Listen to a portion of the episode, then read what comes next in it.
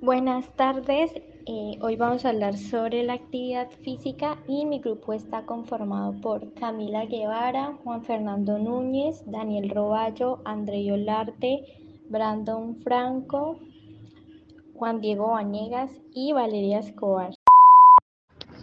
¿Qué es la actividad física? La actividad física es todo movimiento del cuerpo que hace trabajar a los músculos y requiere más energía que estar en reposo.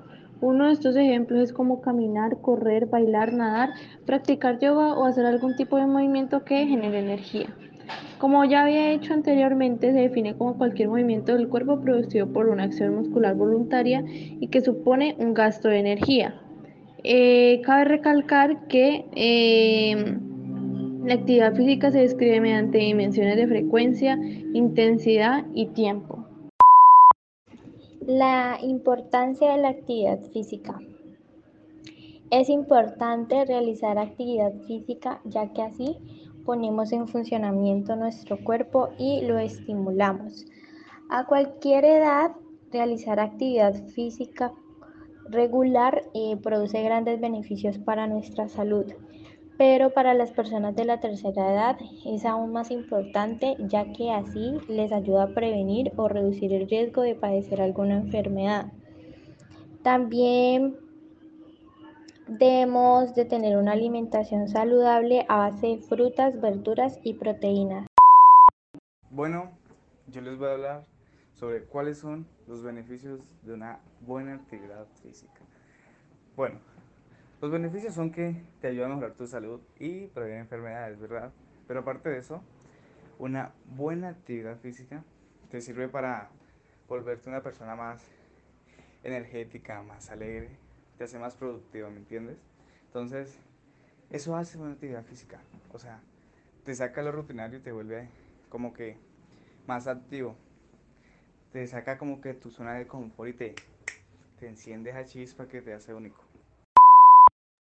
Eh, bueno, los tipos de actividad física. Existen cuatro tipos de actividad física. La primera es la actividad física aeróbica. Esa actividad física es la que habitualmente las personas solemos hacer, eh, como es la de caminar o cuando vamos a algún sitio a hacer ejercicio, ya sea por ejemplo si trotamos o etcétera.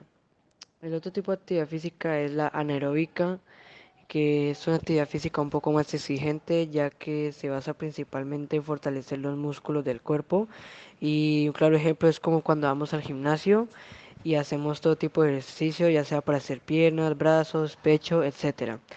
La siguiente actividad física es la de resistencia que es un poco parecida a la aeróbica ya que la solemos hacer eh, habitualmente y como la de caminar y esta principalmente eh, sirve también como para mejorar el físico del cuerpo.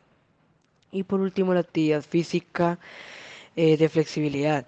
Esta actividad física es, la, es de las más importantes, eh, ya que es la que hacemos antes de hacer un ejercicio, que es el del calentamiento. Cuando siempre empezamos calentando, estirando nuestros, nuestros músculos. Eh, esto principalmente para evitar golpes y lesiones en el cuerpo. Existen dos tipos de ejercicios que son los más comunes. El primer tipo son los ejercicios funcionales y los compuestos. Los funcionales son los, son los ejercicios que normalmente las personas hacen en su casa o en cualquier lugar. Estos ejercicios son los que activan distintas partes del cuerpo en un solo movimiento o en un solo ejercicio. Y algunos ejemplos de este tipo de ejercicios podrían ser las burpees, las flexiones de pecho y también las sentadillas.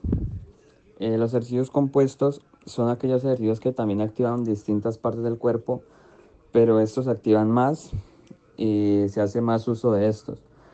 Y la diferencia es que en los ejercicios compuestos son normalmente los ejercicios que se hacen en algún gimnasio y con más técnica práctica y también con algún tipo de peso por afuera, como podría ser unas pesas o alguna cosa de bastante peso.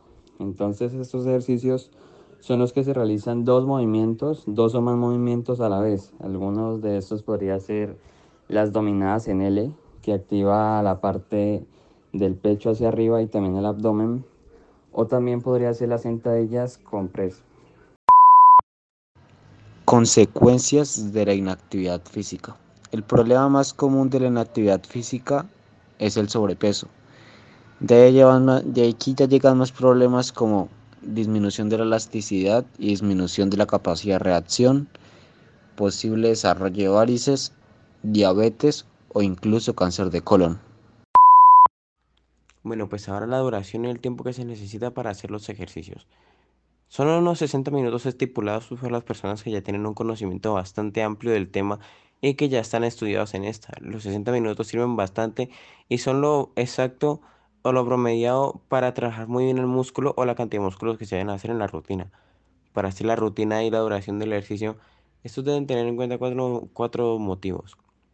Lo que quiere lograr, el conocimiento general del tema, el propósito y lo que te impulsa y por último tener en cuenta tus límites físicos a la hora de realizarlos.